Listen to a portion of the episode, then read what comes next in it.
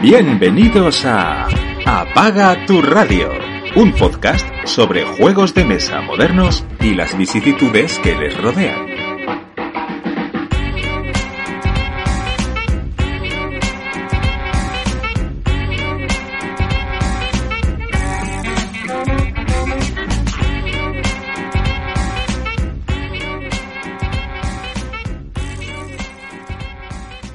Bienvenidos a Apaga tu Radio, a este programa número 12 de la segunda temporada. Yo soy Ángel y como siempre está conmigo el señor Pirracas. ¿Qué tal? Buenas noches, o buenos días, o buenas tardes, según como nos escuchéis, y feliz cuarentena a todos. Bueno, vamos a, vamos a procurar no, no hablar de lo que estamos hablando todo el mundo, ¿no? Y hacer unas, unos minutillos de que os entretengáis pensando en otra cosa, ¿no? Vamos a intentarlo, aunque es, es complicado, ¿no? Sí, porque, eh, si no, porque si no nos silenciarán como, como he hecho yo con el WhatsApp. Pues sí, hace, has hecho bien. A ver, hay otros podcasts que, que graban en, en, físico, como por ejemplo eh, PDJ, eh, joder, el Planeta de Juegos, perdón, que como es, que por ejemplo ya han dicho que no van a grabar porque como quedan y tal, bueno, cosas de precaución. Nosotros vamos a daros aquí un ratito al menos de, entretenimiento para que pensemos en otras cosas.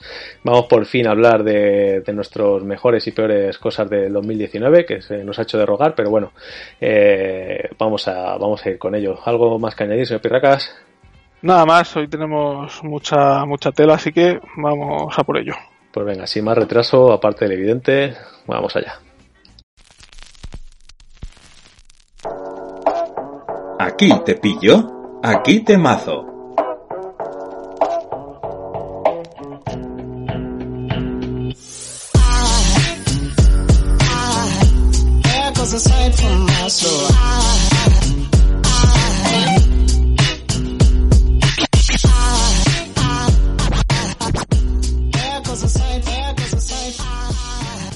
Nada, señor Pirracas, antes de nada, eh, así por sorpresa, porque la verdad es que no hemos hablado de la manera, sí hemos puesto unas categorías de, para hacer el, el, lo mejor y peor de 2019, pero yo no sé si, si has tomado alguna determinación en cuanto a que tú lo hayas jugado en 2019 o que sea exclusivamente de 2019 los juegos publicados.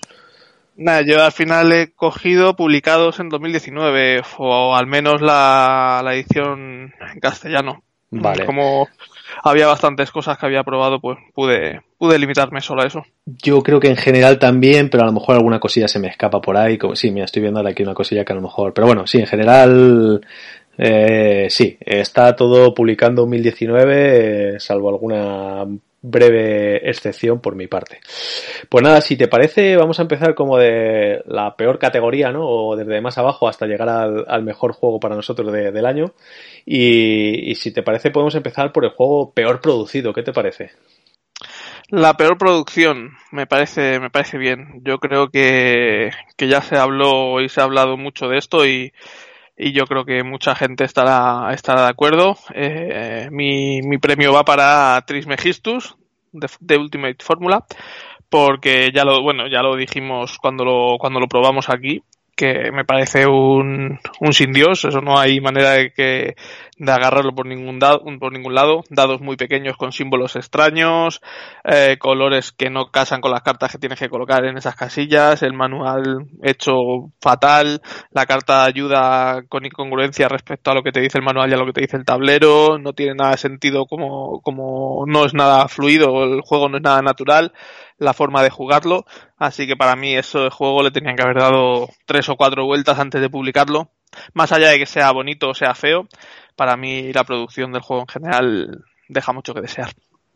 Bueno, pues en este primero coincidimos, coincidimos porque es, es, lo que podemos hablar de una mala producción de libro, ¿no? Con esas cantidades de errores que has, que ya has listado. Es que es, es una vergüenza, ¿no? Que además es un juego tan esperado como con lo que nos está dejando la, la, escuela italiana que llaman en los últimos años. O sea, yo le tenía encima muchísimo hype, ¿no? Al, al juego y porque, joder, eh, tenía pinta de decir, este, venga, van a hacerlo otra vez, no, no van fallando casi nunca. Algunos juegos a, a lo mejor son más flojetes, otros más tal, pero, pero van, van siempre acertando. Y si bien el juego, a lo mejor, bueno, pensando en frío, no es tan, tan, tan terrible de, jugar, puede ser lo que la propia producción lo hace una experiencia que, que, te quita las ganas.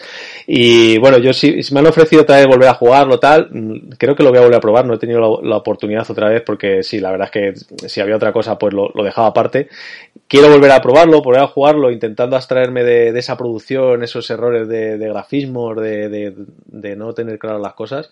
Y bueno, a lo mejor es un juego decente, pero no sé, yo creo que a mí me dio demasiado bajón, mucho por culpa de la producción y otro poco por el juego en sí. Pero bueno, como ahora de lo que estamos hablando es de, peor producción, yo creo que, se lo vamos a, endiñar sin ninguna duda a este Trismegistos. Así que ahí va la primera, que coincidimos, eh, decir que eso, que no sabemos lo que ha puesto el otro, solo sabíamos las categorías, así que a ver en cuántas coincidimos y en cuántas no. Señor Pirraca, pues nada, si ya hemos hablado de, de, del peor producido, a ver qué tal si hablamos del mejor producido, ¿no? Para echar un poquito de, de flores alguno.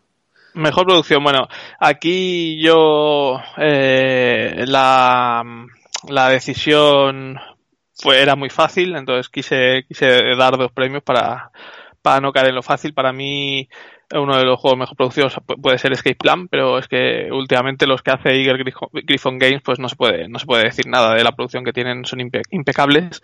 Eh, entonces, pues otro que, que, quiero decir es Flick of, Flick of Faith de, um, de Awaken Realms, que ya lo, también lo comentamos aquí.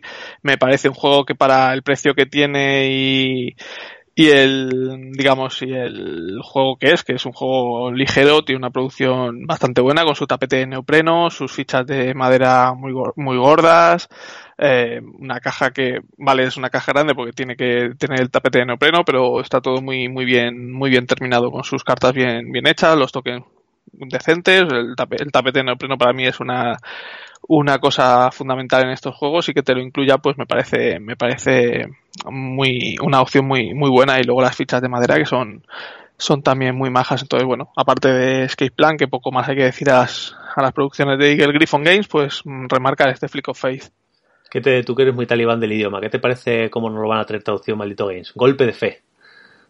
No lo había leído, golpe de fe. Nah, es que es un es, es que el juego juega con eh, con la palabra no de flick que es un juego de flicking, pues le llaman flick, claro, en español tendemos a llamarlo juego de flicking también, no juego de no juego de, de golpeo, golpeo ¿no? pierde, pierde un poco pierde un golpe un poco la la gracia, ¿no? Así a primera vista. Pero bueno, sí. Eh, bueno, yo, yo creo que está acertado, ¿eh? Está, está sí. acertado, ¿no? No han salido por ahí de marras con algún. Hombre, yo creo que lo más fácil hubiera sido no traducirlos directamente, ¿no? Porque que suena bien eh, musicalmente, digamos, ¿no? Eh, queda bien, lo podían haber dejado así, pero bueno, yo creo que, que, que, no es desacertado. Pues mira, yo no había pensado en él, la verdad, que, que me parece también, sí, estoy de acuerdo con lo que dices tú, y, y yo sí había puesto en otro que coincidimos, es en Escape Plan, es el que había cogido como la mejor producción. Eh, también es cierto que es la mejor producción, pero que también la pagamos, que, que ya son no, no, juegos, claro. eh, los de Eagle Griffon Game, que bueno, que, que, son uno de los culpables de la, de la ascensión de, de, los precios, ¿no? De, sobre todo de los Eurogames y tal, pero bueno, que eso, que, que no hay ninguna, ningún pero que ponerle, yo creo, a la, a la producción. Desde la caja cuidada, el, el gramaje, o sea, el, el, grosor del cartón de la caja, los grosores de cualquier tipo de tablero, todos los tokens, todas las piecitas en maderas personalizadas, eh, los colores, bueno, lo que, lo que viene a ser una producción, eh, podríamos decir, casi perfecta. Que hay que pagarla, obviamente. Eh, bueno, no obviamente, a lo mejor no es tan obvio, pero que, que, la pagamos, entonces, pues nos están dando ese producto. Eh, en otros también estamos pagando mucho dinero y no nos están repercutiendo en, en ese producto tan, tan bien finalizado, ¿no? Así que mm. ahí, pues mira, llevamos dos de dos ahí coincidiendo ya. Sí la diferencia con, con, este Flick of Faith, sobre todo, eh, puede ser el precio, ¿no? Que el tapete de neopreno viene, viene rematado, que, que no es muy normal en esas cosas, las cartas de lino, o sea, la producción es muy buena y el precio del juego, no sé en cuánto saldrá eh, en español por, por maldito, pero la versión original creo que estaba por 40 euros. O sí, 35, 40, o sea sí, que, se puede. eh, por ese precio con su tapete y tal, me parece un, un precio muy ajustado. Sí, pues entonces a lo mejor le, le, podríamos dar un pelín de ventaja a este Flick of Faith por, por el tema de, del precio, ¿no? Pero bueno, en cualquier caso, nada que decir de, de Escape Plan, solo alabanzas en cuanto a la producción. Luego ya el, tema del precio, pues cada uno que, que, se lo, que se lo piense. Mira, Flick of Fate estoy mirando ahora mismo en Filiber y sí eran 39,90, aunque, aunque ahora mismo no, no tienen stock. Vale, pues nada, ya hemos, ya nos hemos metido y alabado a, a lo que viene a ser la producción pura y dura. Eh, ahora vamos a ir pasando a, otras cosas de arte, ¿no? Que por ejemplo podemos decir cuál es el juego más feo. Ya no tiene por qué estar mal producido, sino más feo, o sea, que te, que te, que te raye los ojos, ¿no? Al, ver la caja o, el interior, que a veces tiene una buena ilustración de portada y luego por dentro es un horror. ¿Cuál dirías tú? Pues yo, yo igual, yo, yo tengo dos porque me llamaron la atención según verlos. Uno es Circadians.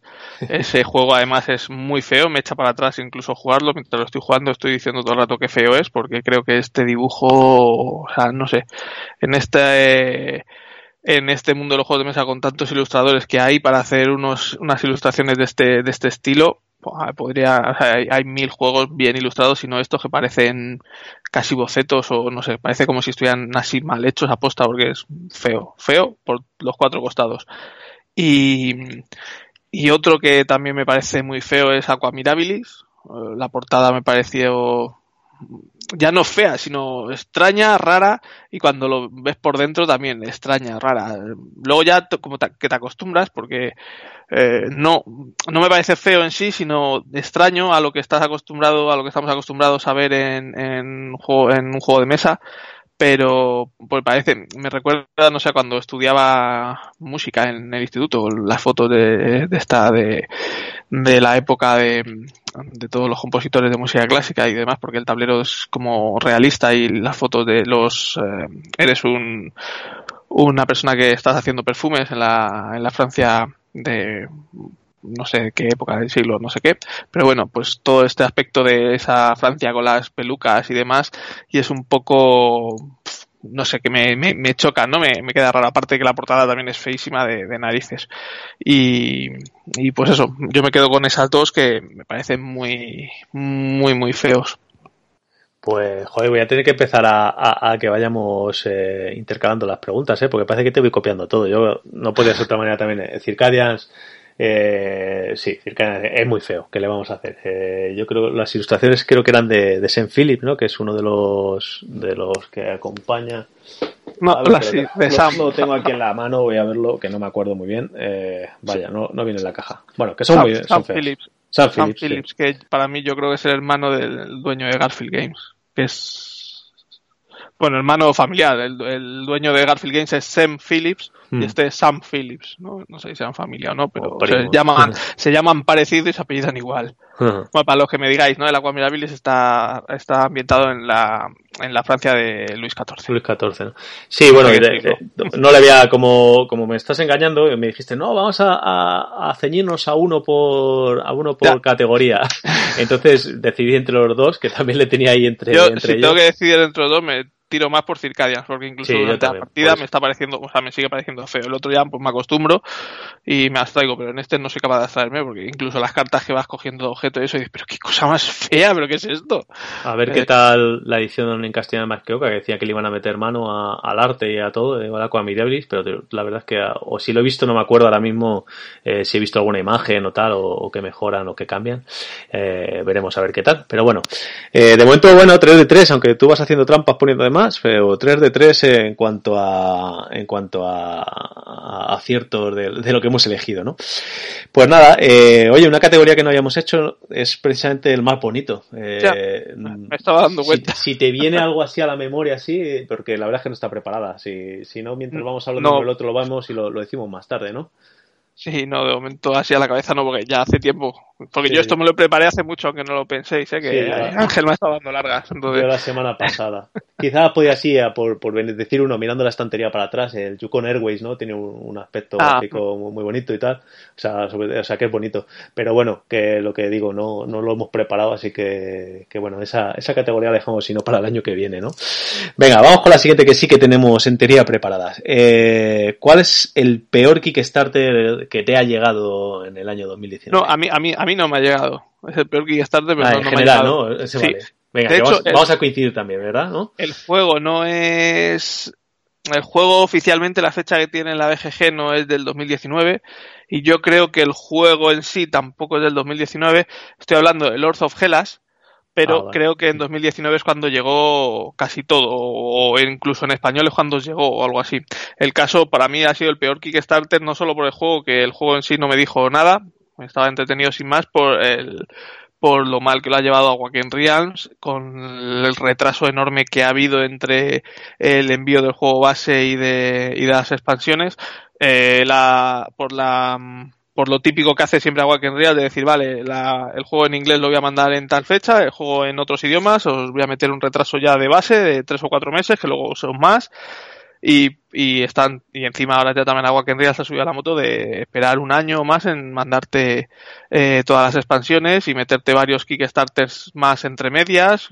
Por lo tanto siguiendo una política que para mí no no, no me gusta esa política de sacarte un Kickstarter sin haber entregado el anterior o ni siquiera los dos anteriores completos pues no me no me agrada. Entonces por todo por todo ello creo que es el peor Kickstarter pues, ¿qué te voy a decir yo con Awaken Real? Que, que, que estoy metido en todas sus campañas y todas y todas, todas, he pinchado porque, o sea, no he pinchado en cuanto al juego porque los juegos la verdad es que a mí los Gelas, mira, ni este, en este no coincidimos, ¿vale? Porque a mí eh, sí me gustó el juego, eh, sí que creo que llegó como a principios de, sí, llegó a principios de, de año de 2019 y, y lo que es la segunda web me, me llegó a principios de ya 2020, o sea que, que es el tema.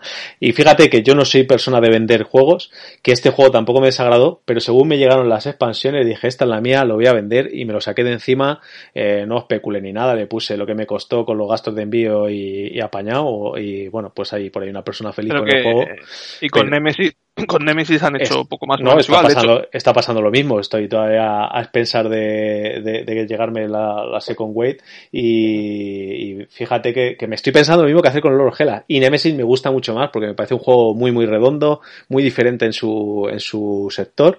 Eh, pero es que estoy, vamos, que, que, es más por cabreo que por el juego. De decir, joder, según venga, pum, lo venga. Aparte, tengo hasta ofertas, ¿eh? De, ya para comprármelo porque lo eh, comenté.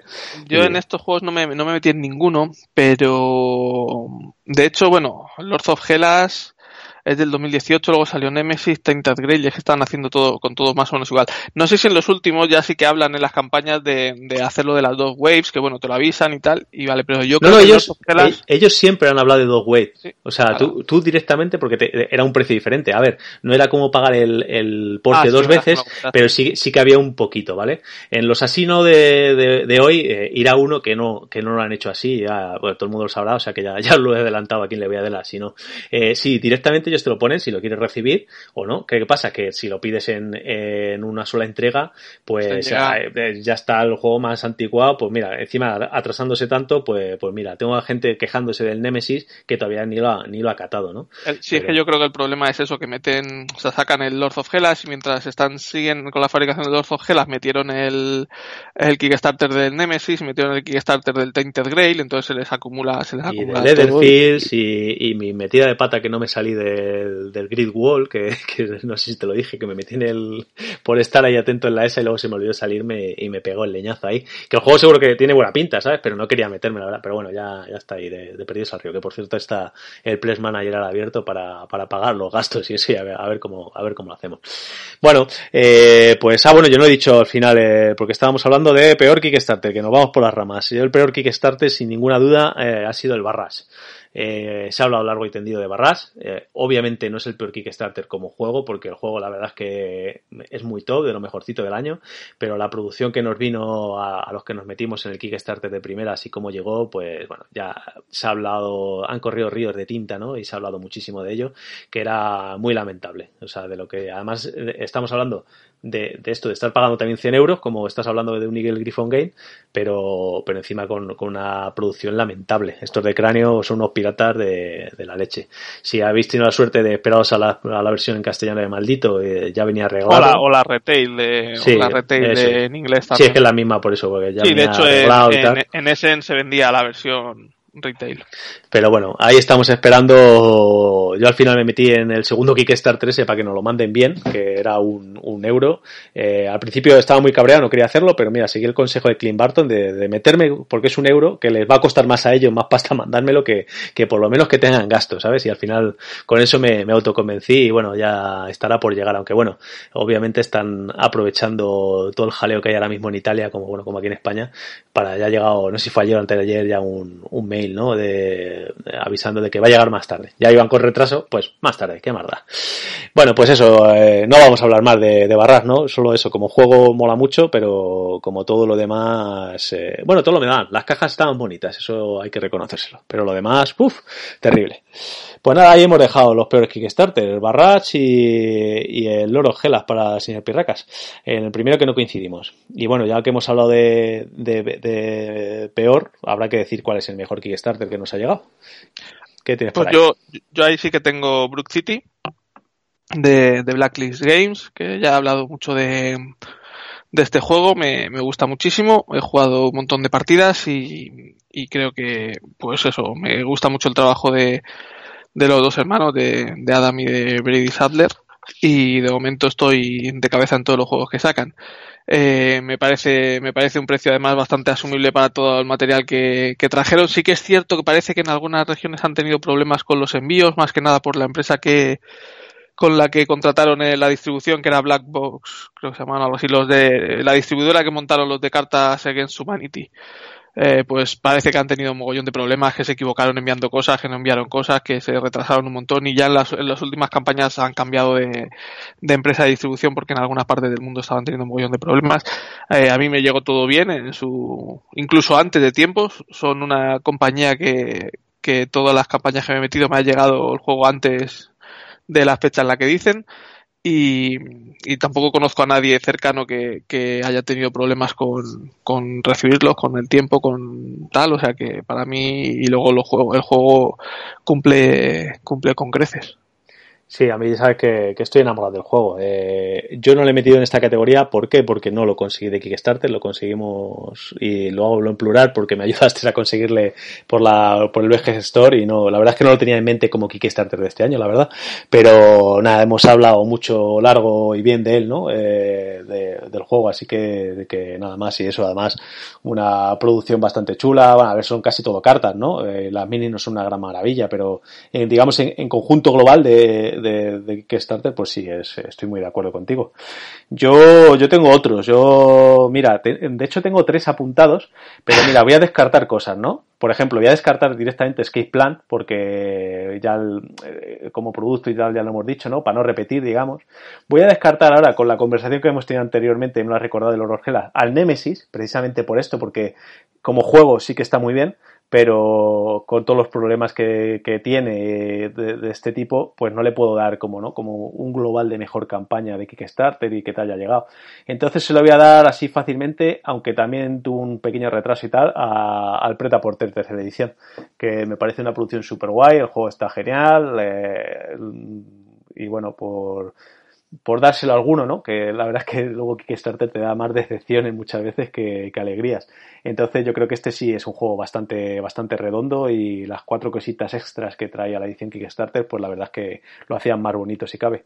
Le falta una tapita de plástico a ese inserto pero como le falta casi todo el juego, yo no sé a qué esperan a, ponerlo como, pues sí, si, si, está muy bien, todo muy colocadito, todo eso, pero luego no lo puedes eh, tener más que colocado boca abajo, o sea, boca arriba, pues, pues es un poco jaleo. Pero bueno, que la verdad es que entre todo, mira que me llegaron Kickstarter, pero entre todos los que había, ya te digo, tenía esos tres apuntados y bueno, se lo voy a dar merecedor a, al pretaporte por, por ese motivo, por no dárselo a los otros dos. Así que, que ahí vamos con, con el mejor Kickstarter, eh, eh, y Brook City.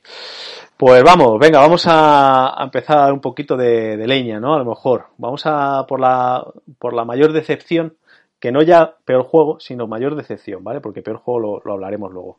¿Qué ha sido hmm. para ti la peor decepción? La, la, mayor decepción para mí ha sido Ions End Legacy. Oh, no, esperaba, eh, no, no, porque sea mal juego, evidentemente, que el juego me, me gustó mucho, lo jugué, lo disfruté y, y, ya está, pero el mayor problema es eso, que eh, lo jugué, creo que fueron 10 partidas o 11 partidas y, y luego ya me, no me dejó ganas de, continuar. Además la campaña la vi muy, muy, muy fácil, muy sencilla porque, eh, bueno, eh, la forma como en la que vas jugando las misiones es que eh, el mercado de cartas disponibles lo vas organ lo vas digamos tienes bastante control sobre las cartas que añades y las que quitas entonces pues vas formándote un mercado que comba bastante bien entre sí y lo que es el las misiones pues se me hicieron bastante fáciles. Pierde la gracia de jugar en modo random como las partidas individuales que no juegas en modo campaña en el Iron Set normal, que sacas random y te tienes que adaptar a lo que hay. A veces salen cartas que comban mejor, otras veces comban peor o te tienes que buscar la vida. Aquí, pues como vas organizándote, organizándote tú el mercado de cierta manera, pues vas teniendo muchísimo control y terminas optimizándolo muchísimo y, al final pues se convertía en un juego bastante sencillo, de tal modo que y, y al final bastante repetitivo porque todas las partidas aunque tenían historia, pues bueno, pues al final venía a ser un poco lo mismo. Y 10 partidas, pues después de esas 10 partidas seguidas, pues se me, quitaron un poco las ganas de seguir, de seguir dándole. De hecho, desde que me terminé la campaña no, no he vuelto a jugar a Lion Sense, entonces yo esperaba algo más, más épico, más, más grandioso. O sea, no digo que el juego sea, sea malo, porque es, es Ion Sense, y Ion Sense es un buen juego, pues es más de lo mismo, pero eso no, pues es precisamente eso, más de lo mismo. Incorpora algunas cositas, pero muy pocas y no, no, no es nada que te sorprenda ni decir uh, cómo, cómo se lo han currado ni, ni nada parecido. Entonces, pues para mí, yo creo que me esperaba algo más. Pues ese es el espíritu de, del el premio, entre comillas, ¿no? Que, que no es que sea mal mm. juego, sino que como esperabas bastante de él, que es uno de tus juegos que, le tienes aprecio y le has jugado mucho, pues, pues te, te da bajona, ¿no? Ahí el, el tema. Yo todavía no he probado iOS y, y no sé si lo llegaré a probar, porque obviamente en la edición castellana casi seguro que no me meta cuando llegue, porque eh, con la con la, el testamento que tienen que he hecho con, juegos con tanto texto la editorial que lo trae no, no como para arriesgarse. Y bueno pues con todos los juegos que hay es que tampoco aunque tú me hablas maravillar de él pues pues no sé tampoco es los que más ganas tenga ah, de, darle. Y menos a este ahora ya sí que me has dado bajón con este eh, si lo hago será con si lo pruebo será con, con una edición de los normales no, eh, si, no has, si no has jugado al normal pues entonces a lo mejor a ti sí que pues eso, si no has jugado al normal, pues vas a este, todo lo que te parece, mm. claro, te mola más, pues. Pero habiendo jugado al normal bastante, pues este es más de lo mismo, no, no aporta muy poquito más. En cambio, si no has jugado al normal, pues todo lo que te aporte es nuevo. Mm. Bueno, pues nada, van ahí mis mi decepciones. Mi decepciones vuelve a ser Trismegistus. Tiene que, tiene que repetir por eso, porque era un juego para mí muy esperado. Soy muy, muy fan de, de, los autores. Casi todos los juegos que sacan eh, por separado con otras o con otros compañeros me gustan. Y este, pues, como lo que hayamos dicho, fue un, leñazo ahí de, de, decepción al tenerle tan, tan, tan alto en, en la espera. Tenía por ahí otras cositas. Tenía Kingdom de Monster, por ejemplo, pero bueno, como no es un juego, lo que hemos hablado, no es un juego de, de 2019, sino que yo probé en 2019, pues tampoco le voy a dar mayor rollo. El Fantasy Realms, estamos en la misma, aunque en la edición española yo creo que sí salió el año pasado. Pero bueno, ya he hablado también largo y tendido de, él en, otros programas. Por cierto, señor Pirracas, tengo que decirte una cosa. Todavía no he mandado al ganador del juego el juego. Me acabo de acordar al hablar ahora de él. Impresionante. Pues nada, ahora estamos, ahora se tendrá que esperar también unos pocos días, pero bueno, lo voy a sacar aquí, lo voy a dejar encima de la mesa para, para acordarme. Ahora en cuanto, en cuanto eso, vaya desastre. Perdón, perdón, no me acuerdo quién, quién fue el ganador, pero perdón que llegará, eh, perdón. Eh, y otra decepción que tenía era Sierra West pero un poco menos que Trimegisto en cualquier caso. Eh, de Sierra Web no esperaba tanto, ¿no? Me, me, parecía el arte gráfico y la idea un poquillo tal, pero, pero como no esperaba tanto, pues eso. La mayor decepción, porque era del que más esperaba, es de Trismegistus. Así que ahí van, en Legacy y Trismegistos como la mayor decepción de, del año 2019. Y bueno, dentro de las decepciones también están las sorpresas, ¿no? Eh, ¿Qué te ha sorprendido a ti? ¿Qué no esperabas de, de él y, y, y te, ha, te ha maravillado? Pues, bueno, me ha maravillado. Tampoco es eso. Eh, pero yo voy a decir Wispan. Eh, bueno, eh, ya sabéis lo que pienso de Stone Meyer y de sus juegos, que me parece un, un vendedor excelente, pero como creador de juego bastante mediocre. Y bueno, este juego era de su editorial, el juego no era de él, eh, era de Elizabeth Hargrave, que tampoco había sacado nada antes, excepto el de las flores estas, pero bueno, nada así de con enjundia. Y bueno, el, el tema me gustaba mucho y, y bueno, pues hice de tripas corazón, compré eh, el juego aún siendo de la editorial de, de Jamie Stegmeyer y me ha parecido un juego bastante que cumple muy bien lo que, lo que es, un juego en este sí que puedo decir familiar, quizá no como el Everdell, pero en este sí, porque al final, aunque las cartas tienen texto, no hay tantísimas cartas de primeras como el Everdell, al final prácticamente todas hacen lo mismo. pero que se juega muy rápido, es muy vistoso, queda bien en mesa, tampoco tiene un precio demasiado elevado y, me parece que funciona muy bien, incluso en modo solitario funciona bastante bien y, y a mí me ha dado muchas partidas muy entretenidas. Pues mira, me sorprendió, no, no esperaba que dijeras este. Eh, bueno, yo soy de la misma opinión que tú, a mí es un juego que me, me agrada bastante y sobre todo para jugarlo a dos, para que se haga más rápido, ¿no? O, si juegas igualmente, si nosotros hemos jugado partidas a cuatro en menos de media hora, ¿eh? Sí, con gente rápida, ¿eh? con gente rápida y que está acostumbrada a jugar. Pues Eso no, no me importa, no me importa jugarlo con gente rápida, pero en cuanto haya alguien que se atasque y sobre todo que no coja la cosa tan sencilla de ir echando para atrás la fichita y la, me, vuelve... ¿Y dónde pongo esto? Que solo hay cuatro sitios para poner la ficha y luego echas para atrás y vas leyendo lo que te deja de las cartas. Bueno, pero bueno, eso que si lo haces con gente chisposa o para jugar a dos está guay. Y en solitario también está bastante chula, aunque hace mucho que no que no le, no le pego un tiento.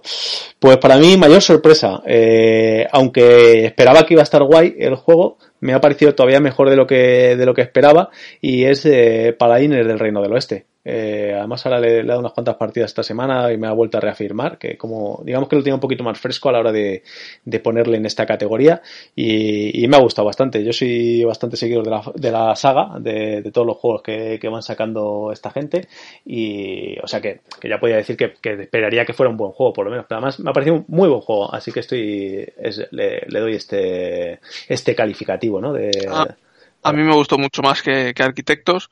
Eh, me pareció con mucha más enjundia, pero no puedo con él. De hecho, cuando lo probé estuve a, a, punto de conseguir una edición Kickstarter, pero es que no puedo con la cantidad de mesa y lo poco optimizado que está ese juego.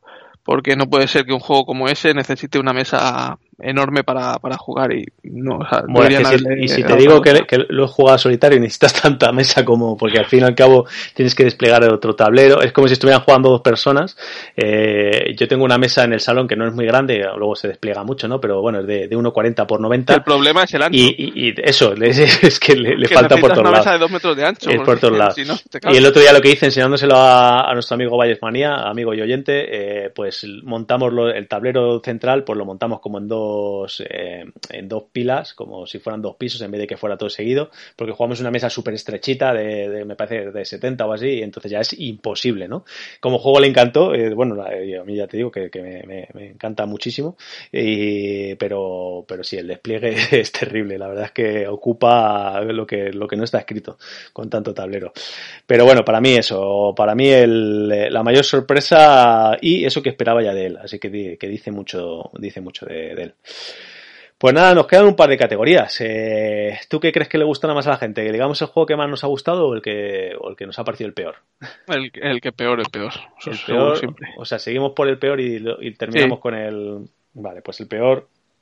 Yo tengo, tengo seis apuntados.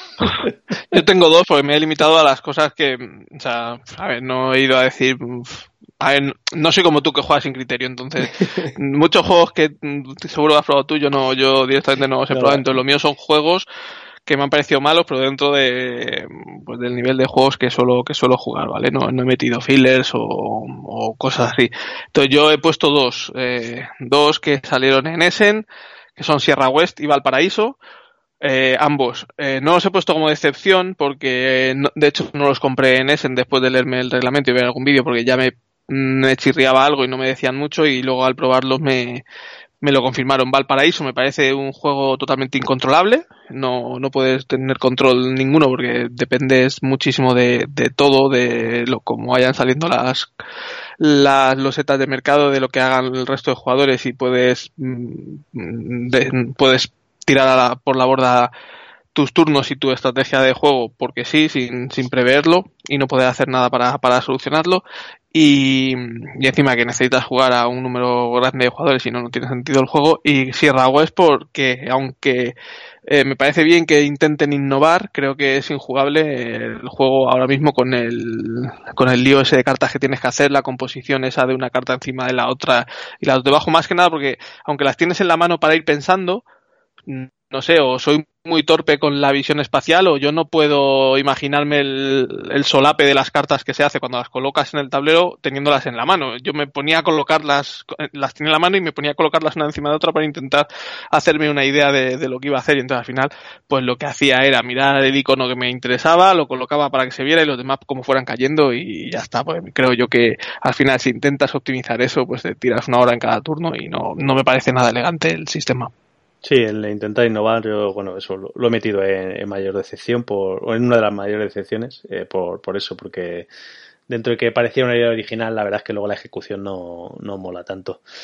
Pues nada, ahí le, has pegado leches a dos. Eh, yo tengo, venga, voy a, como he dicho, seis, voy a descartar rápido, tampoco voy a hablar de, ellos. Uno de, primero le voy a descartar porque no es del año pasado, sí que lo probé el año pasado y no va a volver a pasar. Y yo sé bueno, Valparaíso, es de, salió en español, ¿vale? En el 2019. Sí, pero lo sacó a Rakis, es verdad. Y que mira, que lo, jugamos juntos y, a ver, mm, no es que me apasionara, pero yo los tenía como casi fijo para comprarlo y después de jugarlo no, no me apeteció comprarlo. Eh, no me pareció terrible, pero tampoco, sí, no, no, no disfruté excesivamente. Venga, yo voy a quitar de mi lista el Scroll, que, que sé que es un juego que te hace a ti gracia, pero a mí es que no me fue además de las peores partidas del año. Mira, esa, esa categoría la podemos meter en, en, años sucesivos, ¿no? El peor experiencia o partida que, que, no tiene que eso, pero bueno, Scroll no, no me gustó nada. Es este de, de pintar, ir pasando la. el teléfono cacharrado de toda la vida. Como que, que, quieren poner cosas ahí adultas y tal, que. Pues, pues, Luego otro que jugamos juntos, que te acordarás de él y, te has olvidado totalmente, que es el Penny Papers y la Isla Calavera, un roll and ride lamentable, completamente, ni, infantil ni nada, es, es muy malo. O sea, es, que no tenía ni pie ni cabeza. Bueno. Otro party, Just One, eh, que me parece que este llevó Speed del Yares, puede ser, o algo así. O, combinado. mínimo. Eh, otro. Y encima la producción también lamentable, pero bueno. Y venga, ya pensamos con algo más de, lo que son. Bueno, no, espérate, tengo otro aquí. El Patchwork Doodle me pareció muy, muy lamentable. Con lo redondo que es el Patchwork. El Patchwork Doodle, que es otro Run Right, eh, es otro juego que sin ningún sentido. Eh, pero absolutamente sin ningún sentido. No, no, no le cojo la, la gracia en ningún momento. Porque dices, sacaron este año también. Eh, uno que era como más infantil, ¿no? Que que le quitaba un poco de peso, y dices, bueno, vale, pues obviamente yo no le voy a jugar teniendo el otro, pero, pero vale, eh, lo entiendo. Pero este, este es que no, no, ni pies ni cabeza. No sé si le probaste, le llegaste a probar tú. No. Pues eso que te quitas, no, ni lo intentes. Ahora me parece que sale también una edición que es el mismo juego, pero con otra colcha diferente, ¿no? El americano. Sí, que lo llaman americano, sí. Bueno, no tiene eso. Otro juego infame al que he jugado es eh, Rights, eh, que ya hablamos de él aquí. Rights, Ah, ah, eh, es una así como de vikingos que te iba, pero vamos, que si no te dejaban hacer los demás, un, desastre absoluto. Le, he borrado bastante en mi mente.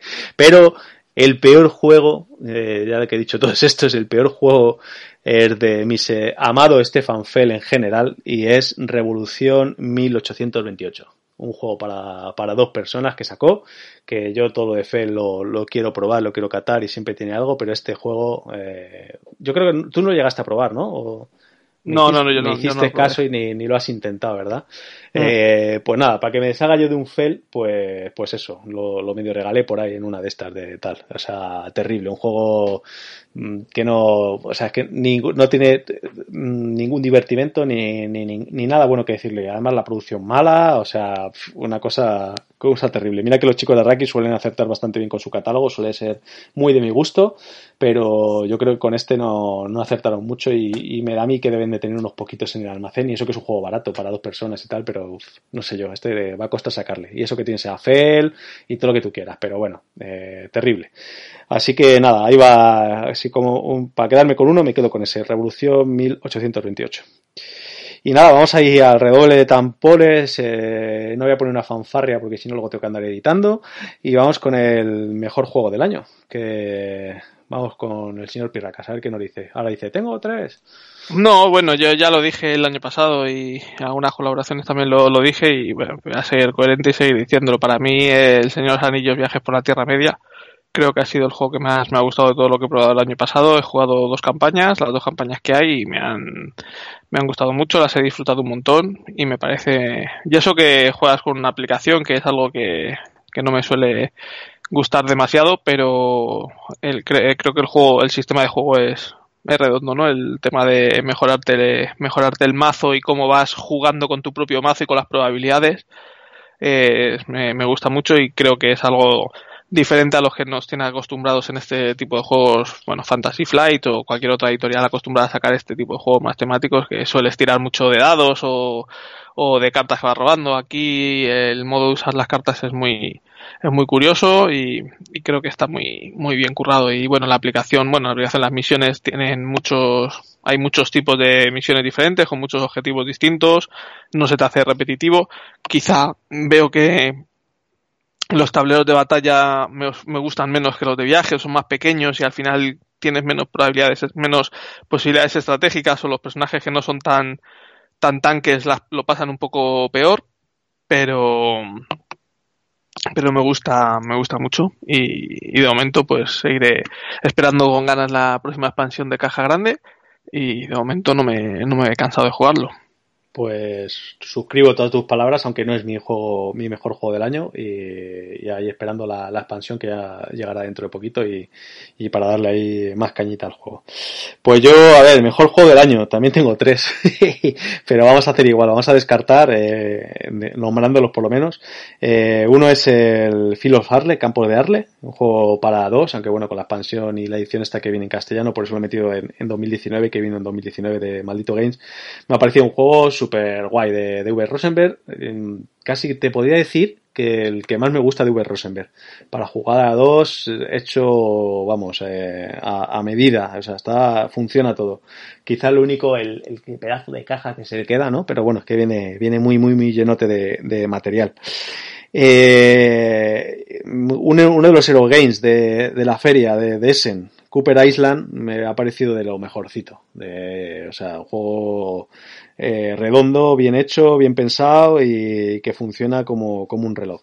Pero como mejor juego del año, eh, como no lo había metido en mejor Kickstarter, porque ya dije que no, que no me vino como Kickstarter, voy a poner el Brook City que es con el juego que más he disfrutado y con el que más partidas le debo ahora porque lo quiero jugar todo, todo, todo y darle, darle mucha caña. Eh, un juego narrativo, con mucha aventura, con, ya hemos hablado mil cosas de, él y, no, no, no, hay muchísimo más que añadir. Eh, salvo que eso, que me, me, parece un juego muy original y que, que, me encanta. También estoy a full en todo lo que va sacando la, desde que me pusiste estoy con la antena para arriba, hay que agradecérselo o no, a lo mejor al señor Pirracas porque lo que me va a hacer es dejarme muchos euritos. Eh, pues eso, eh, con, con ellos hasta que metan un gambazo, con ellos a muerte, ¿eh? que, me, que, que, está que está genial. Así que nada, Brook City y eh, como juegos, se me acaba de ir, eh, Viajes por la Tierra Media. Eh, son nuestros juegos favoritos de eh, 2019. Así que nada, pues eh, ya no lo hemos quitado, ¿no? Eh, que, que, llevábamos ahí tiempo posponiéndolo. ¿Quieres añadir algo más que de alguna categoría por ahí que se nos haya pasado o algo así, algún evento, alguna cosa de 2019 o ya pasamos página y, y nos olvidamos? Ya pasamos página después de, de, de tres meses, ¿no? y, y, nos centramos en 2020. Pues nada, quedan ahí, la verdad es que una buena, una buena lista de juegos que yo creo que seguiremos jugando eh, digo, de 2019, sobre todo del último Essen, ¿no? Que, que, creo que ha quedado una, una jornada buena de juegos que vamos a seguir jugando bastantes años y podemos seguir hablando de ellos. A mí algunos me faltan todavía por, por probar, pero vamos, de momento muy bueno el 2019. Eh, además, a mí me me ha, hecho aprender mucho a intentar evitar purrelas, aunque, aunque todavía me trago algunas, pero, pero la verdad es que cada vez más selectivo, que, que está bien eso, ¿no? Tú ya eh, como eres un gruñón, pues, pues mucho más selectivo todavía. Yo sí, claro, cada vez tengo menos tiempo, pues tengo que seleccionar mejor lo que, lo que juego. Sí, ese tema. Yo prefiero hacer no jugar a, a jugar a, a, cosas de mierda, la verdad. Así que nada. Pues ahí lo dejamos. 2019 con nuestra libre opinión. Eh, espero que, o, que, os coincidamos en algunos. Decirnos los que no estáis nada de acuerdo con nosotros y lo que y todo lo que queráis. Y si queréis decir alguno, oye, pues esto, pues eso. Todo lo que queráis comentar será bienvenido, bien recibido. Señor Pirracas, vamos a ver si hemos jugado algo por ahí o qué. Vamos a ver qué hemos jugado. Pues venga, vamos a por el juego muere. Juega o muere.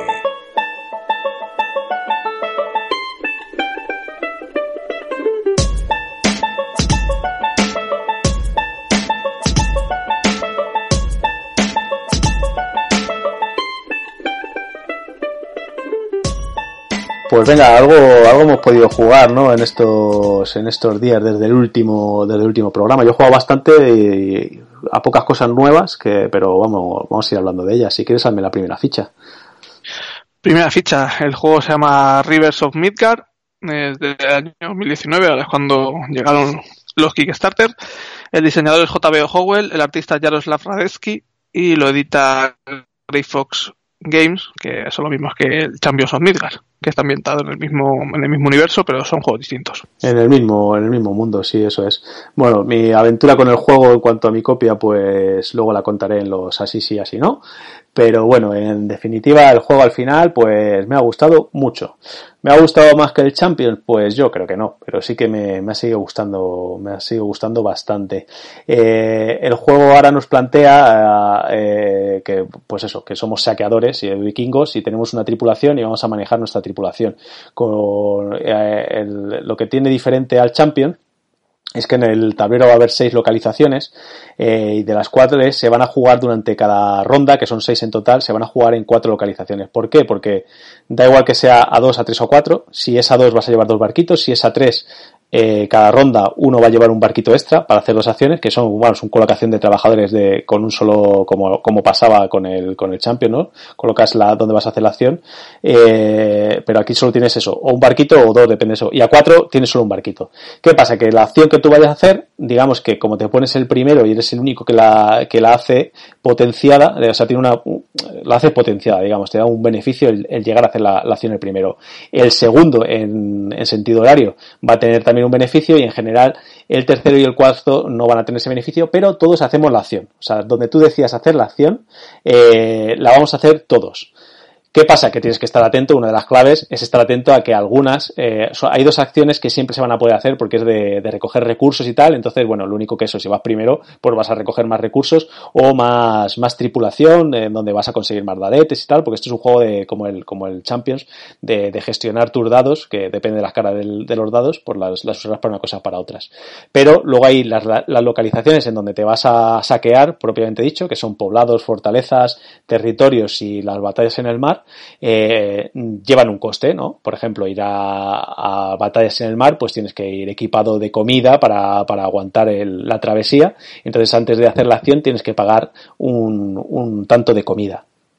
Entonces tienes que estar atento al momento ideal de que los demás jugadores de la mesa no tengan esa comida para poder pagarla, para que no puedan hacer la acción y beneficiarse de que hay ahí bastantes puntos de victoria en cuando, cuando zumbas a, la, a las tripulaciones en, el, en, en alta mar, ¿no? Y así en general es un poco la tónica del juego, el, ir eh, encontrando el momento ideal de hacer tú la, la acción para tener la, el extra de potenciación e intentar que los demás no la puedan hacer. Eh, ¿Cómo vas gestionando? Tienes en tu barquito, tendrás hasta 10 dados máximos de echar o con las caras, con tres colores diferentes y depende del sitio al que vayas, pues te va a pedir un tipo de dados u otro, además de la típica comida o las, ¿cómo se llaman las, las trompetillas estas? Las cornucopias. Las cornucopias que, que las llaman aquí valor o ahora mismo no, me, acabo de quedar en blanco. Entonces pues tendrás que ir eh, dando, dando lo que te, lo que te pidan cada, en cada acción. Así durante seis rondas el juego se hace muy rápido, sobre todo Obviamente jugando a la 2 se, se va en un suspiro, eh, porque al fin y al cabo son eh, seis rondas por, por dos acciones que harías en cada una, hacer 12, pues entonces jugando a, a 2 se, se, hace rapidísimo.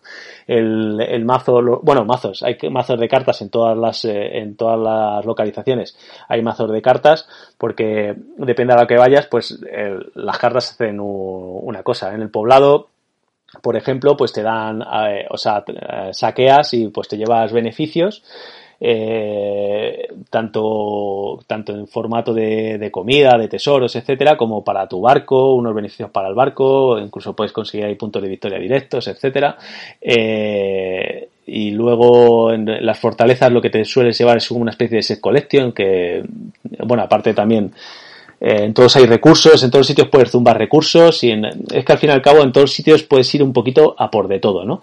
Eh, ¿Qué pasa? Que al final se hace un ensaladón de puntos bestial porque haces puntos por, por muchas cosas, pero es de esas ensaladas de puntos que me gustan a mí mucho y además cuando estás en una partida un poco fuera o alguien que no está muy acostumbrado a jugar lo va, juega este y bueno, le ganas, le, le ganas por bastante a lo mejor, pero como ha hecho muchos puntetes que se los ha ido trabajando, ¿no? Porque los ha ido a buscar y tal, pues como que te sientes orgulloso de, la partida de, bueno, eh, tengo que mejorarlo, pero he ido, he ido sacando cositas aquí y no te regalan nada, pero sí que puedes hacer puntos en varios sitios, así que, que muy, muy agradable. En cuanto al tema gráfico, está también muy chulo, no da el nivel de, de Champion of de, nuestro amigo Víctor, pero la verdad es que está, está también muy, muy, muy bien.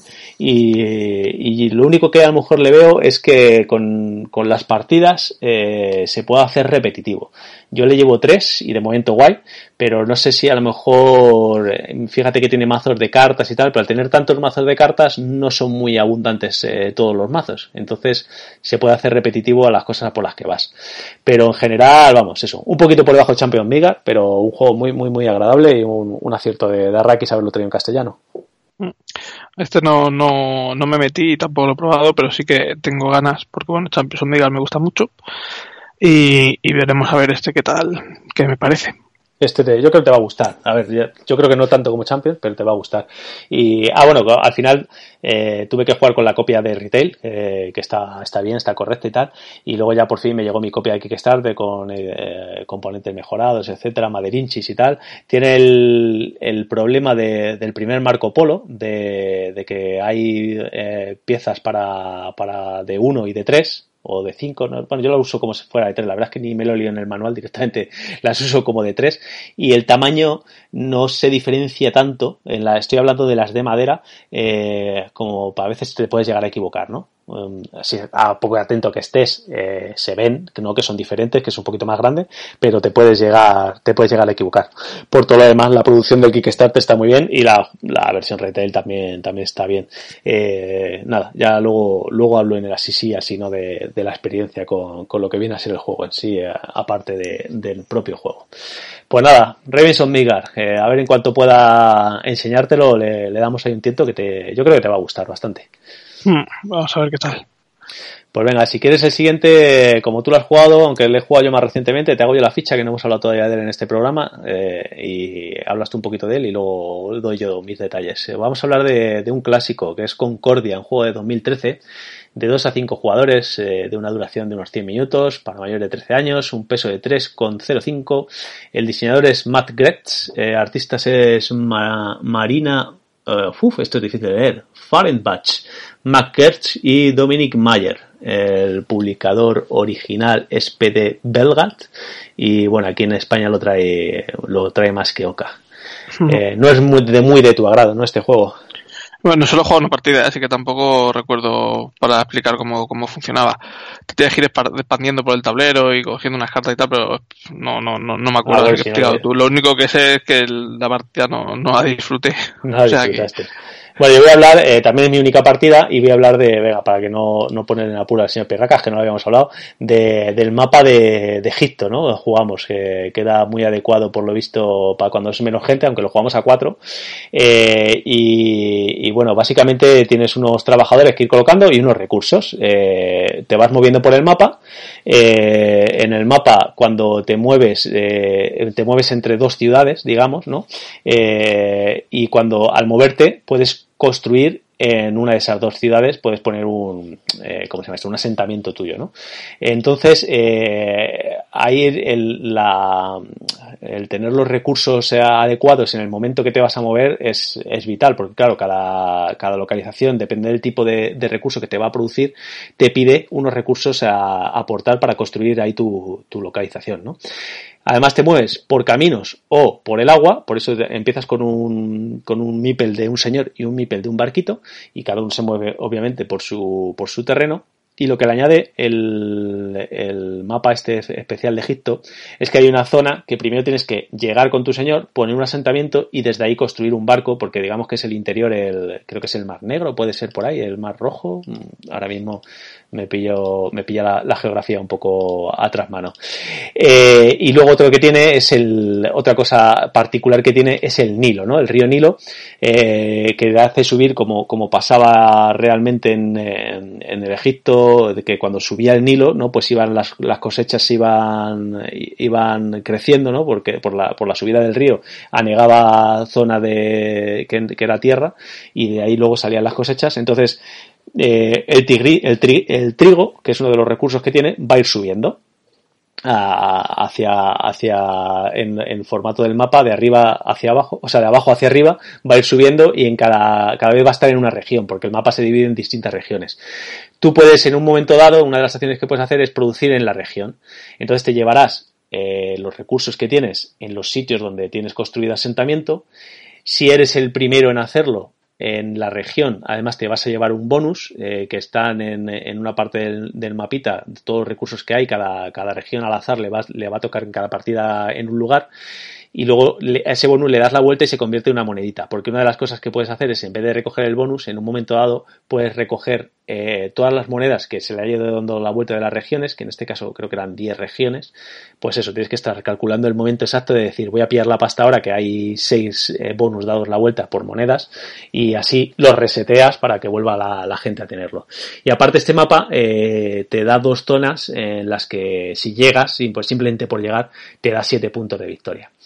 Eh, ¿Qué es lo guay guay del juego? Que por lo que a mí sí me ha gustado, las cartas del mercado. Eh, tú, este juego, que, tal vez es lo primero que te que haber explicado, lo mueves por acciones de que tienes en las cartas. Eh, todos empezamos con un, con un mazo igual, menos una cartita que, que, tenemos cada uno diferente, y ahí vienen las acciones de lo que puedes hacer, ¿no? Moverte, el comerciar, etcétera, ¿no? Entonces luego hay un mercado en el que puedes ir comprando cartas que hacen lo mismo, pero de manera potenciada. Y lo bueno de, y además es una de las maneras de terminar la partida, es cuando se acaba ese mercado, eh, termina la, la, partida automáticamente. Entonces, eh, cuando vas potenciando las cartas, eh, aparte, una de las que tienes muy chulas es una que juegas una de las cartas que hay en la mesa de otro, de otro jugador. O sea, tú las que vas jugando las tienes que, las tienes que ir dejando boca arriba, ¿no? Eh, o sea, que podemos decir que es un pequeño de building. Y puedes jugar la de otro. Entonces tienes que estar aprovechando porque no de todas tiene, o sea, no tienes eh, para hacer todas las acciones que quieras de la misma. O sea, no puedes estar toda la partida moviéndote. Obviamente tienes una carta de moverte y luego podrás comprar más o usar esta para moverte con la acción de, de, otro, de otra persona. Y luego tienes la típica carta de, de, recoger tu mano para poder volver a jugar. Entonces es, la clave del juego es el tempo en el que tú recoges las cartas y las vas jugando eh, atento a, a, los demás eh, contrincantes, ¿no? Eh, y luego, eh, la manera de puntuación eh, va por colores de estas cartas. Eh, tienes un en la hoja de, en la cartita de ayuda te, te pone todas las posibilidades de, de, de, puntuar y van desde presencia en territorios eh, tipo de recursos tipo de cartas que tienes etcétera y ahí es lo que es un poquito caos porque si no estás atento y juegas con alguien que ha jugado muchas partidas, te va a sobar el morro, pero bien sobado, porque digamos que hay una puntuación oculta, ¿no? Que es difícil de controlar porque hay muchas cosas por las que puntuar. De hecho, hay seis cosas por las que puntuar y todas se puntúan a final de la partida. Entonces, es, bastante, bastante, o sea, si alguien con experiencia te coge este juego, olvídate de ganarle salvo que te dé el chipazo de, de pillarlo a la primera. Así que nada, pues esto es un poquito el, Concordia. A mí me gusta mucho, me ha, lo que creía que iba a ser es lo que, lo que fue. Eh, yo creo que es un merecido top 20 de la BGG porque es un juego que resume así clasiquete, ¿no? Y, pero que sigue funcionando, ¿no? De 2013, este, este escenario que jugué yo se publicó en 2017 y la verdad es que muy, muy agradable, aunque visualmente, pues eso, eh, huele un poquito a rancio, ¿no? Que es, es antiguo, pero, pero el juego está bastante bien, funciona, funciona bastante bien. Aunque a Sepi Rakan no le gustó en su día las sensaciones. Sí, no sé, tampoco sé explicar por qué, porque ya ni, ni me acuerdo de la partida pero las sensaciones no fueron buenas y ni me acuerdo de la partida, así que si el juego no me dejó pozo y no me acuerdo, pues... No tiene mucho que decir.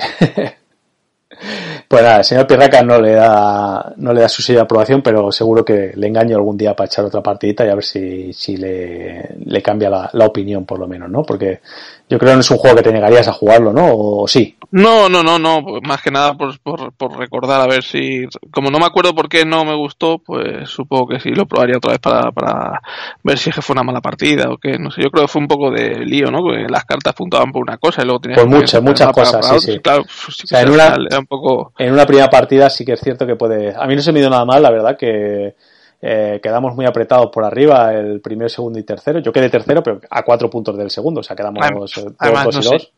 Yo creo que jugamos, no sé, cinco o seis jugadores. ¿Cuántos puede jugar el básico? ¿A cinco? Pues creo que éramos cinco y no sé, habíamos. Depende del mapa, claro, es que hay mapas más. No, yo jugué al, jugué al, cinco, básico. Es, a cinco, el, eh, y sí, el, básico es el de Europa, me parece, ¿no? Es así, eh, más Europa. Mm. entonces, pues sí, depende de, del mapa le da, le da, es, el número ideal de jugadores es uno otro. Pero bueno, normalmente eh, a más jugadores funciona mejor el juego. ¿eh? Porque tiene, tienes bastante interacción de cuando tú produces en, o sea cuando das a hacerlo de producir producen todos los que tienen presencia yo creo que es que además todos los que jugué habían jugado un montón de partidas a esto y no, entonces, no sé yo veía que es que no llegaba a nada iba se nota, a todos los sitios se nota mucho eso de, de, gente que se sabe cómo va el tema se nota bastante. Eso sí el, el, los juegos muy sencillo de jugar, ¿eh? se dos momentos porque, porque luego va todo en las cartas y explicas un poco las acciones y, y marchando. Bueno, pues eso ha sido Concordia, un clásico que, que había que, que, traerle por aquí y yo creo que le, le, jugaré más veces, pues iremos retomando opiniones si acaso con otros mapas y tal.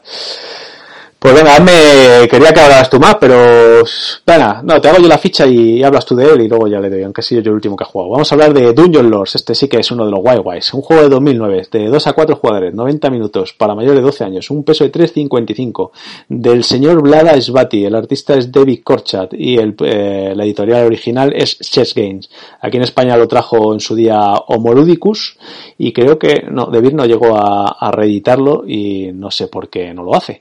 Así que nada, háblanos un poquito de, de Dungeon Lords.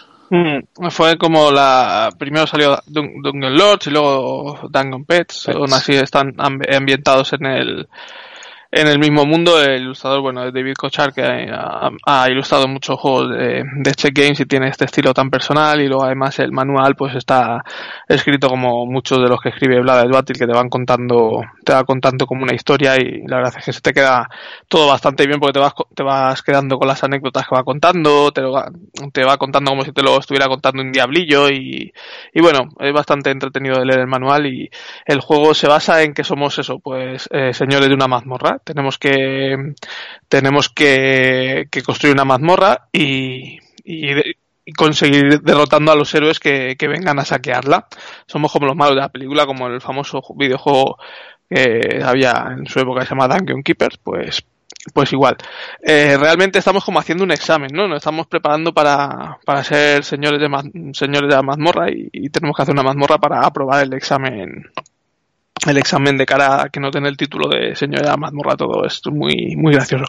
Entonces se juega eh, muy similar a, a, al al Dungeon al Dungeon Pet si habéis probado tiene hay varias varias zonas es colocar los grupos de, de, trabajadores en distintos sitios pero en este caso tienes unas cartas que puedes que son las acciones que vas haciendo. Tiene todos los jugadores tienen unas cartas de los de las diferentes localizaciones que tienes que colocar no sé si recuerdo son dos o tres las colocas en tu, en tu tablero, todo el mundo las coloca y luego se levantan todas a la vez.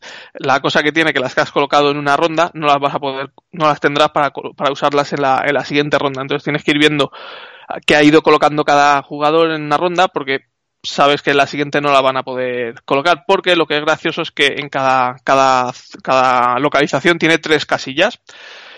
Entonces, si juegas a cuatro jugadores y los cuatro van a la misma, ponen la misma carta de la misma casilla, pues el jugador inicial se colocará en la primera casilla, el segundo jugador se colocará en la segunda, el tercer jugador en la tercera y el cuarto pues no tendrá hueco y la habrá liado. Hay casillas, hay localizaciones que la primera casilla es la mejor, otras que la segunda es la mejor y otras que la tercera es la mejor. Entonces está muy, muy interesante el rollo de ver cuándo buscar los, los momentos ideales, cuando piensas que va a ir más gente o que va a ir menos gente, según la casilla que necesites, colocarte o no, para ir, para ir consiguiendo pues bien comida para, tus para tus monstruos o bien felicidad o bien oro o bien trampas o bueno diferentes tipos de cosas que vamos a conseguir sobre todo habitaciones y pasillos para la mazmorra que es lo que tenemos que ir colocando. Iremos colocando pasillos y diferentes habitaciones y diferentes trampas porque luego hay un momento determinado en el que vienen los héroes a, a, atacar la mazmorra. Se van acumulando una serie de héroes en, a lo largo de los turnos a la entrada de la mazmorra y eh, en el momento determinado que se que vienen a atacarnos, pues eh, lo que no me acuerdo bien es cómo se distribuyan. Creo que el que eh, por la maldad, por la, malosidad que la llaman. el malómetro, ¿no? Algo así que se llamaba. El más malo se lleva al más duro. el más tocho. Se iban colocando los, los héroes, pues los más tochos pues van a, a por el más malo, digamos. Y esto es lo que luego empieza a complicar un poco la partida, el tema de, de las, de las peleas, porque tú tienes una, vas contratando, digamos, o, o atrayendo a tu mazmorra a una serie de monstruos que les tienes que ir alimentando y algunos te piden unas cosas u otras que son los que vas a ir sacando para pelear contra estos contra, contra estos héroes. También tienes unas trampas, luego los héroes, pues hay héroes que atacan cuerpo a cuerpo, héroes que atacan a distancia, magos, luego también hay unas cartas que pues, te, pueden, te modifican el, ataque sin, sin saber bien lo que va a salir y tienes que empezar a hacer tus cálculos para ver pues los monstruos que tengas pues igual pues atacan al primer al primer héroe que al que esté en la retaguardia al que esté en la vanguardia al que esté en medio a todos los que esté o eh, consiguen que no que no se regeneren o no sé qué. Pues así tienes que ir pegándote con ellos en, en rondas. Si ellos te derrotan a tus monstruos pues avanzan una te conquistan una loseta de, de tu mazmorra y avanzan a la siguiente.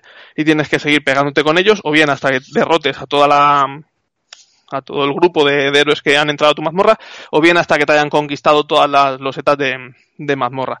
La cosa está en ir colocando las losetas de mazmorra y las habitaciones de forma que vayas llevándolos hacia las habitaciones que te interese más pelearte con ellos, porque además luego todas las los pasillos te van a ir dando monedas en tus turnos, pero si te las conquistan ya te dejan esas esos pasillos, esas habitaciones conquistados y no te van a no te van a generar ni puntos ni ni oro durante durante la fase de, de construcción de la mazmorra.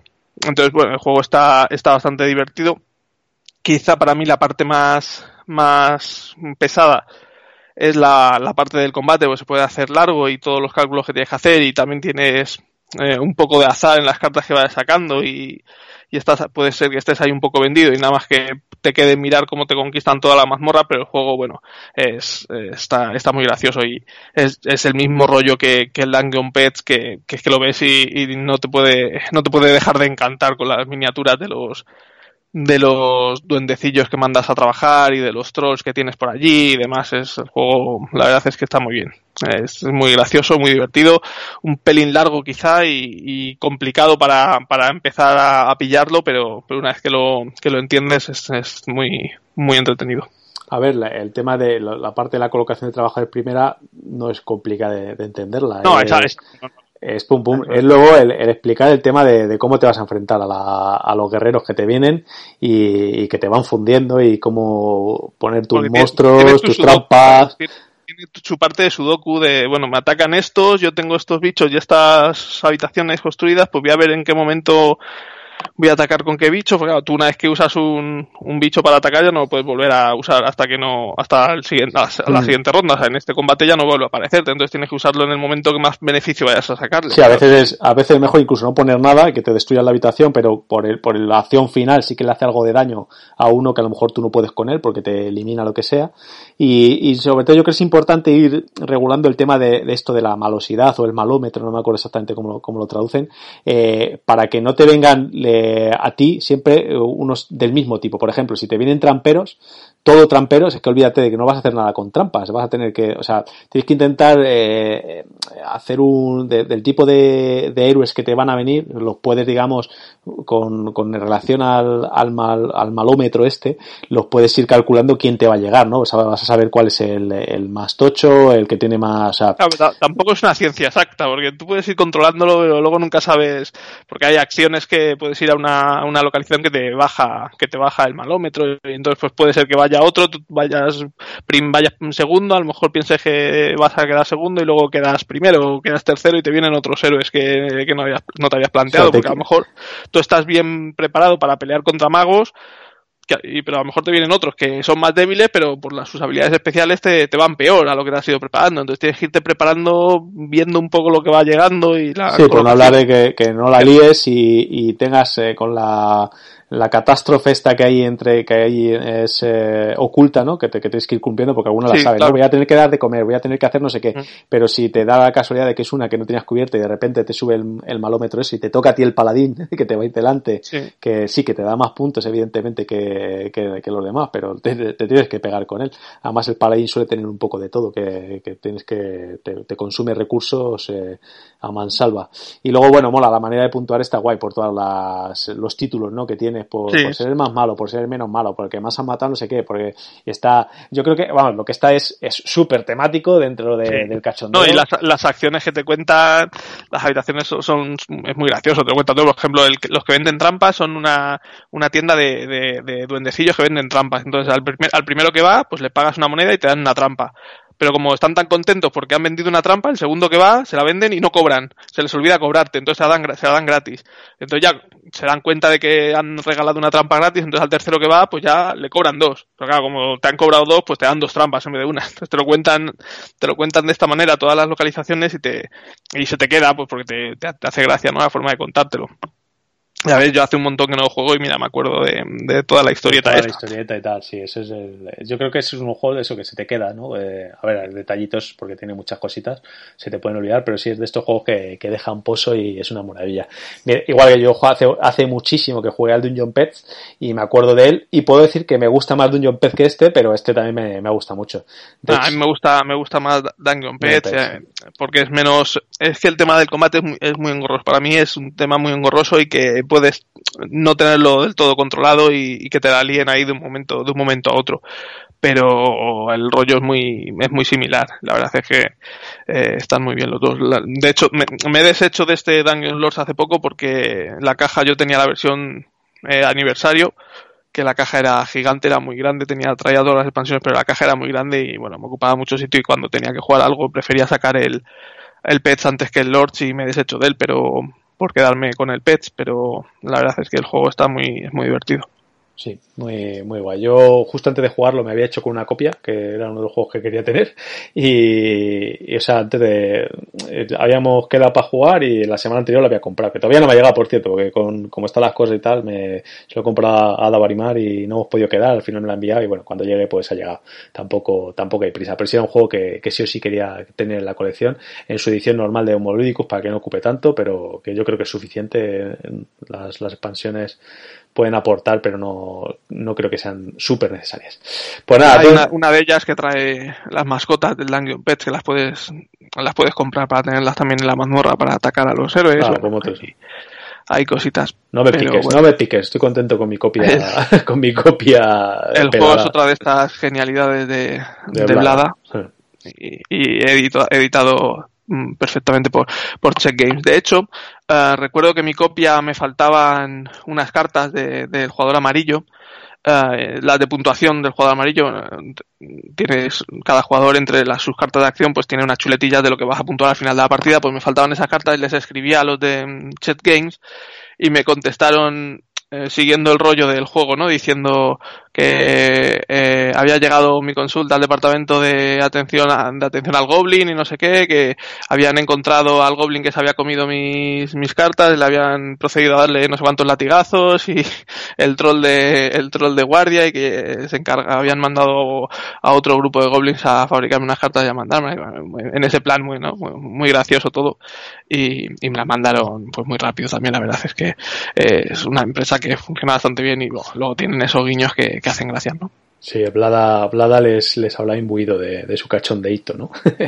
bueno, pues nada, Dungeon Lords, eh, muy recomendable, no dejéis de probarlo y este sí que es un, un clásico bueno, bueno.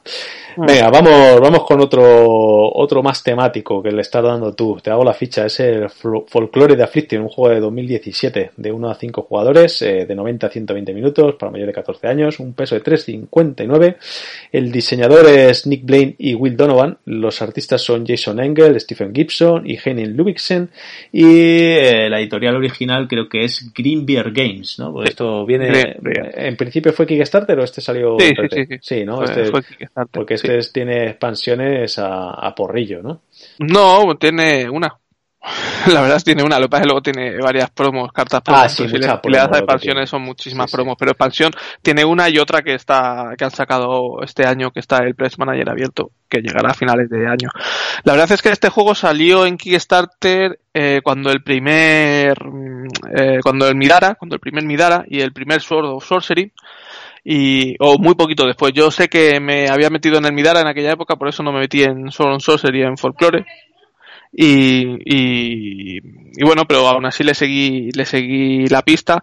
Eh, siempre me había traído lo que había leído de él y demás. Y bueno, y hace poco, pues eh, ahora que estoy jugando mucho más en solitario y quería jugar campañas y demás, pues vi que, que vendían en la BSK, eh, eh, el señor Kinko de, Twitter vendía el pack completo, ya se había jugado la campaña completa y vendía el pack de, de Kickstarter completo y se lo, se lo pillé, dije, pues, pues para para casa y voy a aprovechar a, jugarle. Y la verdad es que, que me está, que me está gustando muchísimo, es una experiencia muy cercana al, al rol, de hecho es mi rollo, no tiene minis, la versión que le he pillado es de, con standees, como el Gloomhaven, que yo por mí lo prefiero menos, menos plástico y menos cajas y menos que ocupan y me da menos pereza. Y como yo no las pinto, pues los standees como van pintados, pues a mí me gusta más como queda. Y eh, la, la, sensación es que es, bueno, es un mastodonte de juego una vez que lo tienes desplegado en mesa, pues ocupa un montón. Yo lo tengo desplegado ya en la mesa de forma perenne hasta que me acabe la campaña. Es eh, muy cercano, lo que estaba comentando, un, a un juego de rol. Tiene un libro que es el que te va guiando por toda la campaña y empiezas a, a, leerlo y te van pasando cosas, tienes que ir tomando decisiones, eh, haciendo tiradas de habilidades como en un juego de rol, te pasan unas cosas u otras según aciertes o falles, todos, los, todos tus personajes tendrán que tirar, o uno solo, o el líder del grupo. Luego hay escaramuzas que son como combates rápidos, luego hay combates en un tablero eh, cuadriculado más, más táctico, Luego hay, hay partes que son aventuras, que es en un tablero cuadriculado, pero sin enemigos, por lo menos de, de primeras, y tienes que hacer según qué, qué, objetivos te van marcando, objetivos principales y objetivos adicionales, secundarios, y según cómo vaya desarrollándose la partida, pues vas, eh, va la historia contándote unas cosas u, otras.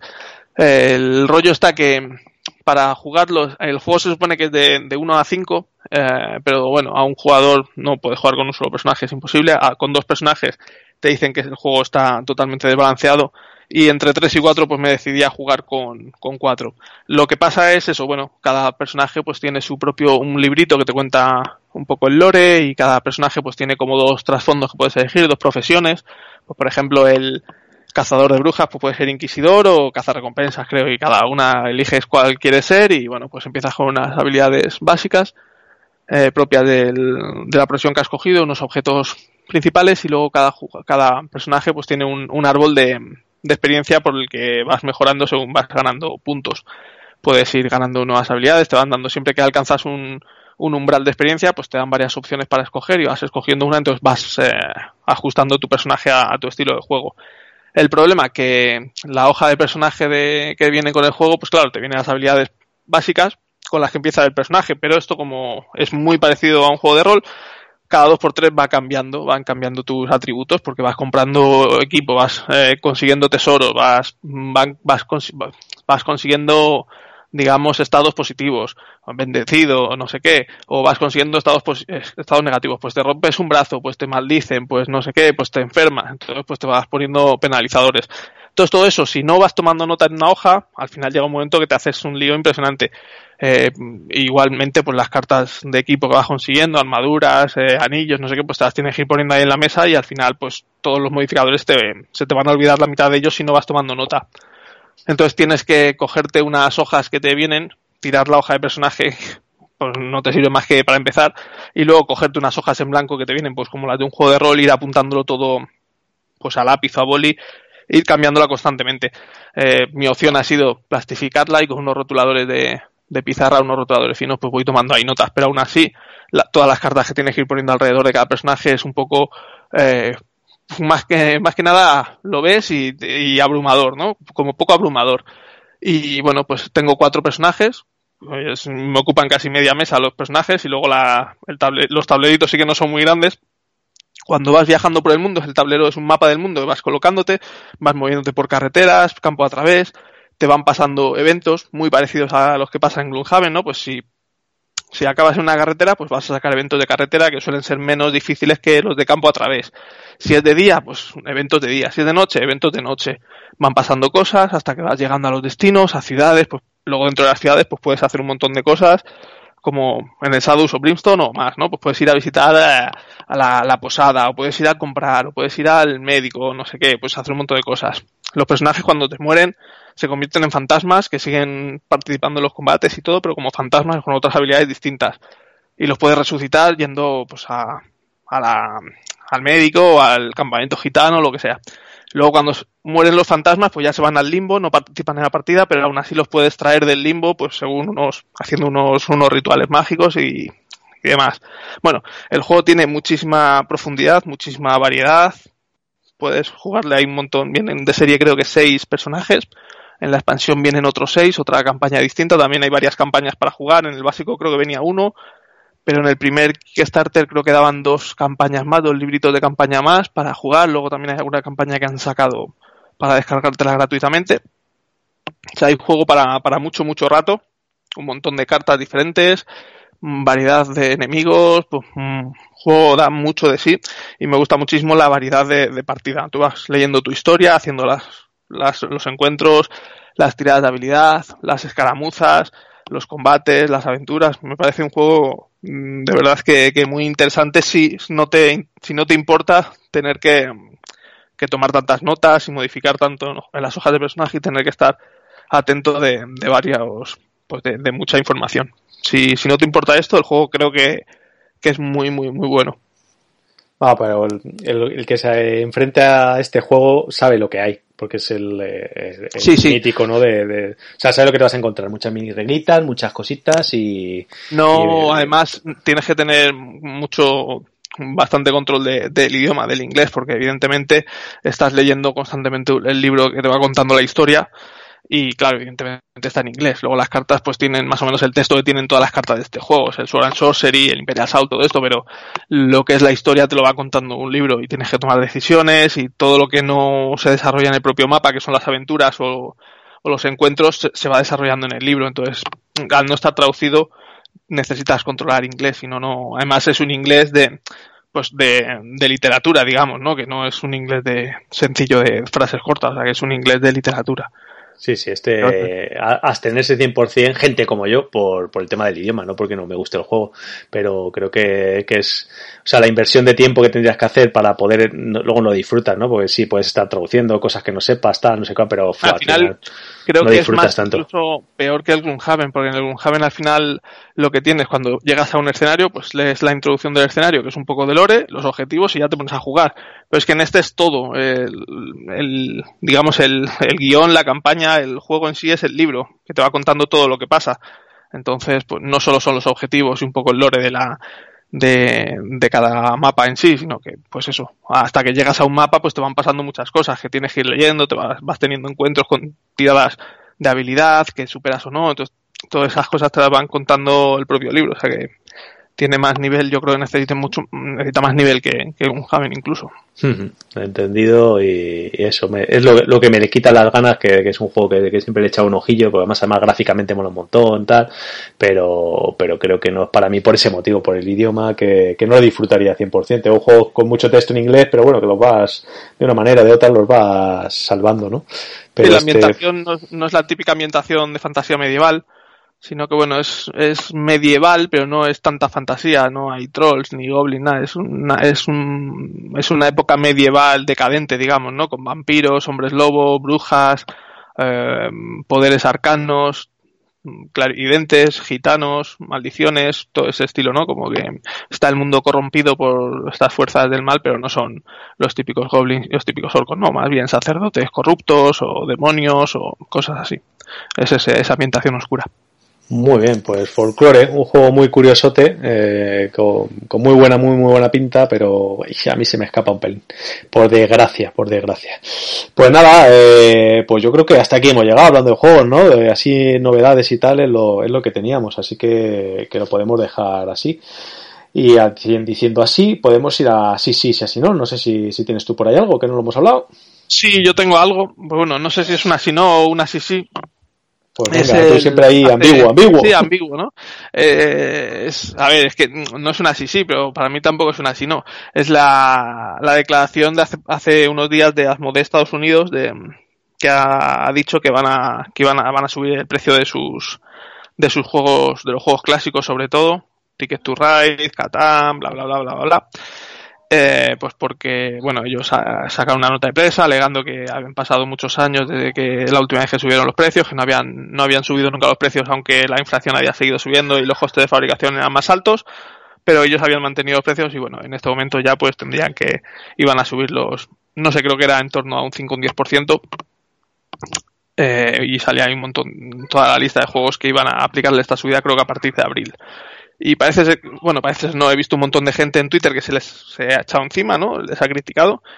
Eh, no sé, yo tan, a ver, no voy a darles una sí sí porque al final es una subida de precios, pero tampoco los voy a criticar. Se te va a echar encima a ti la gente por decirlo así, sí, por subir precios. No, no es una sí, ¿no? Pero Me, parece, me parece bien que lo anuncien claramente, te pongan sus razones y, o sea, y no vamos a pelear contra eso, pues, pues, pues, ellos sabrán, te han dado sus razones, pues te parece bien, bien, y si te parece mal, mal, pero no, todas las empresas han estado subiendo precios, no hay más, de hecho hace unos programas hablamos de la escalada de precios de Griffon Games en Kickstarter, y eso directamente no te da ninguna razón, van subiéndolo, van subiendo, van subiéndolo, o Cool or Not, o bueno, casi todas las compañías, ¿no? Evidentemente van pasando los años, el coste de todo va subiendo, pues lógicamente el coste de los juegos tiene que tendrá que ir subiendo. Digo yo no no no no fabrico juegos no no lo conozco pero supongo que todos los materiales la materia prima va subiendo los sueldos van subiendo pues debería ir subiendo el precio. De hecho muchas compañías ya lo hacen no y no te dicen nada. Por lo menos estos han tenido la decencia de avisarte oye eh, pasa esto y vamos a vamos a subir los precios no me parece tampoco para echárseles encima. De hecho es una compañía tampoco eh, comulgo con muchos de sus ideales, ¿no? Pero, pero bueno, no, no, o sea, pues ellos tienen sus razones, han subido los precios. Si quieres, les compras, si quieres, no les, no les compras, pero criticarles porque dicen que van a subir los precios, no sé, hay miles de compañías que también han subido los precios y tampoco se les dice nada. Yo creo que es algo tan generalizado que eh, habría que criticar a todo, a todo el sector en general, ¿no? Que, pues eso, hay el Griffon Games, Cool Mini or Not, sé, cualquier juego que mires, ¿no? Antiguamente, hace 5 o 6 años comprábamos Eurogames por 35 euros. Y ahora, pues raro es que bajen de 50 o de 60 euros. Y es que, pues bueno, al final el, mercado va como va. Y, y lo que he dicho muchas veces, que al final mucha de la culpa tiene el consumidor final. Te sale un juego eh, un Kickstarter de 80 euros y lo pagas. El siguiente Kickstarter de la misma compañía te lo saca a 100 y lo sigue pagando todo el mundo y encima más, más mecenas. Pues, pues evidentemente la compañía nunca va a echar hacia atrás, ¿no? No va a decir, no, no, es que cobramos mucho, vamos a, cobrar menos. Si los consumidores no son los que dan un paso adelante y, de una, que, y demuestran que de una campaña a otra han bajado el número de, de, aportaciones, las compañías no son tontas, están para, sacar, para ganar dinero. Y mientras que tú me pagues, pues yo te voy a seguir cobrando más. Eso, eso es así. Entonces, bueno, es un hecho lo que han dicho. por ejemplo, eh, también hace poco dijeron lo del el modo en el que iban a gestionar las reclamaciones de los clientes cuando faltaran piezas o, o llegaran juegos con piezas defectuosas o lo que sea, y en eso sí que no estoy nada de acuerdo en la forma en la que lo van a gestionar a partir de ahora, y eso sí que creo que se puede, podemos quejarnos y, y criticarlos abiertamente, pero hombre, por, por declarar que van a subir precios, pues pues bueno, pues lo han declarado, te puede parecer mejor o peor, pero criticarles porque suban precios a ellos particularmente creo que es un poco de, parece que está de moda meterse en una moda también. Hombre, que es al por el grande siempre hay que ir. sí, exactamente. Que no son, que no son eh, la, editorial, bueno, la editorial que no es la empresa, no es una empresa que me guste su, su forma de actuar, pero bueno, desde que desde que se convirtieron en la o sea, desde que les adquirió la empresa esta que el grupo inversor que les que les adquirió pues han estado dando los pasos que da cualquier gran grupo inversor de estos o cualquier gran empresa de estas. Que bueno que a mí particularmente no me agradan todas esas acciones que, que han ido haciendo a lo largo de los años pero bueno precisamente esta no creo que sea la más la más grave cuando lo están haciendo todas las demás también, además. De todas formas, pues eso, si te afecta tanto, pues no les compres juegos y apañamos. Es lo que decíamos, el señor Anillo 100 euros. Pues sí, es una sobrada, ¿no? Al final, no solo es el señor Anillo 100 euros, el Zombicide o el Nemesis 150. Es que no es a mode solo, ¿sabes? Lo que te digo. sí, sí, que, se suben al carro, evidentemente. Pues si los demás lo hacen, pues nosotros también estamos aquí para ganar dinero. Es que ahí no hay otra. Pues eso, que, cada uno haga la guerrilla por su parte. Más, grave también lo que hacen de no reponer cartas con erratas y cosas de estas. Sí, eso es peor, obviamente. bueno, a lo mejor con los subida de precios tienen para aumentar el, departamento de, reclamaciones. bueno, pues nada, yo tengo así sí y así no. Eh, la así sí va a ser para Rakis Games. Eh, como ya he dado varios así nos a Grateful Game por, por, el juego del que hemos hablado hoy, sacadores de, de Midgard. Eh, varios cruces de mails con ellos y siempre era una, una respuesta muy, muy bonita de mis disculpas, lo sentimos muchísimo, nos ponemos a mirar tu caso en particular.